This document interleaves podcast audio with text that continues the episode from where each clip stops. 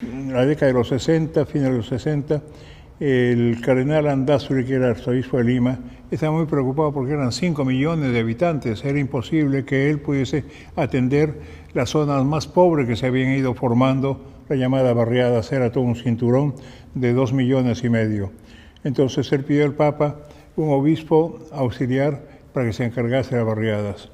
El Papa Pablo VI, el primero de diciembre del año 6-7, me nombró obispo para la barriada de Lima. Organizamos a los dirigentes, conversamos con ellos cómo podía ser nuestra organización para tener una representación, una organización de, todo, de cada uno de los pueblos. Y ahí salió lo que llamada organización vecinal. En Chimbote ya era una realidad distinta. Era importante pensar que Sendero Luminoso trabajaba con dos armas, las balas y el miedo que generaba en el pueblo. Y generaba miedo con, con los, eh, los boicots, los apagones, etcétera, etcétera, los paros armados. Entonces nosotros teníamos que contrarrestar a Sendero primero con un mensaje que lo resumí en la siguiente frase. Me comprometo con Cristo y con el Perú a ser constructor de la paz y defensor de la vida. Esto en todos los colegios, con las organizaciones vecinales. ¿Qué hizo que impidió que los jóvenes fuesen a las escuelas clandestinas? Cuando en cualquier ciudad, recuerden ustedes, los que han vivido esos años, decretaba un paro armado, todos tenían miedo de, de ser eh, muertos entonces no salían de su casa, no se abría ninguna tienda, toda la ciudad se paralizaba. Nosotros qué cosa hicimos? Perder el miedo. Para eso con 23 conjuntos folclóricos, el día del paro armado salimos a la calle a hacer un pasacalle, todo contento, no pasó nada. ¿Ven? Entonces esto hizo que Sendero reaccionase contra la iglesia. ¿De qué los acusaban? ¿Cuál era nuestro delito como iglesia?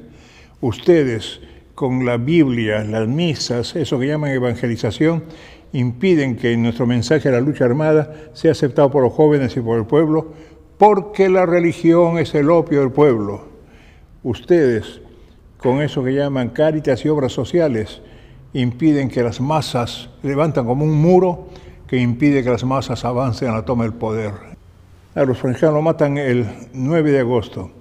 El 14 exigen mi renuncia como obispo Chimbote y amenazan que si no renuncio, cada semana iban a eliminar a dos sacerdotes. Estos misioneros trabajaron en dos sitios muy pobres. En Parecote eran 80 pueblos repartidos por la cordillera de los Andes, muy pobres, olvidados, no, no tenían nada. Entonces ellos se dedicaron no solamente a evangelizar, sino también a atender sus necesidades. Por eso, por ejemplo, al padre Sviñev, le llamaban nuestro doctorcito, se encargaba mucho de toda la parte de salud de la gente. Al otro, a Miguel, amigo de los jóvenes de coro y de las obras sociales, lo mismo, ¿no? La gente les quería mucho, porque se dedicaron a lo que llamamos a llenar el hambre de Dios y hambre de pan. Eso fue el trabajo de ellos. El primero en llegar fue el padre Sandro, que vino de Italia. Entonces llega el año 80 a Santa motivado justamente para trabajar con los campesinos. Me puso como condición, quiero trabajar en el campo, con la gente pobre del campo, porque en el campo son más pobres que en la ciudad. Ese fue su motivo. De los que vinieron de Polonia, fue muy hermosa la razón. Queremos ir a un sitio en que hay peligro, que nadie quiere ir porque hay una zona de violencia y terrorismo. Nosotros queremos trabajar ahí con el pueblo que está sufriendo esa situación de violencia. Hay que ver, recorrer, eh, eh, simplemente le digo, para ir a uno de los pueblos tenemos que subir a 5.000 para bajar a 4.800 y había que hacer a pie y a caballo todos esos recorridos, ¿no? Y yo estaba en los 90 pueblos eh, distribuidos entre los tres misioneros. Yo había ido cinco días antes de su martirio a Parecoto a pedirles a ellos que saliesen unos, unas semanas para oxigenarse un poco, relajarse un poco, porque estaban demasiado tensos, sabiendo que en cualquier momento los podían eliminar los terroristas. Y no aceptaron. Tenemos que ser fieles a nuestro pueblo. Dios nos ha puesto acá, entonces seguimos el ejemplo de Jesús, que dio la vida por sus ovejas y no, se negaron a salir. Con el padre Sandro fui también una noche a decirle, padre, salga usted. Él estaba tenso, ¿por qué? Después de la muerte, los misioneros le pintaron a la salida de su, de su casa, cuando abría la puerta, en el muro. ¿ah? El Perú será tu tumba, Partido, Partido Comunista del Perú y la y el martillo.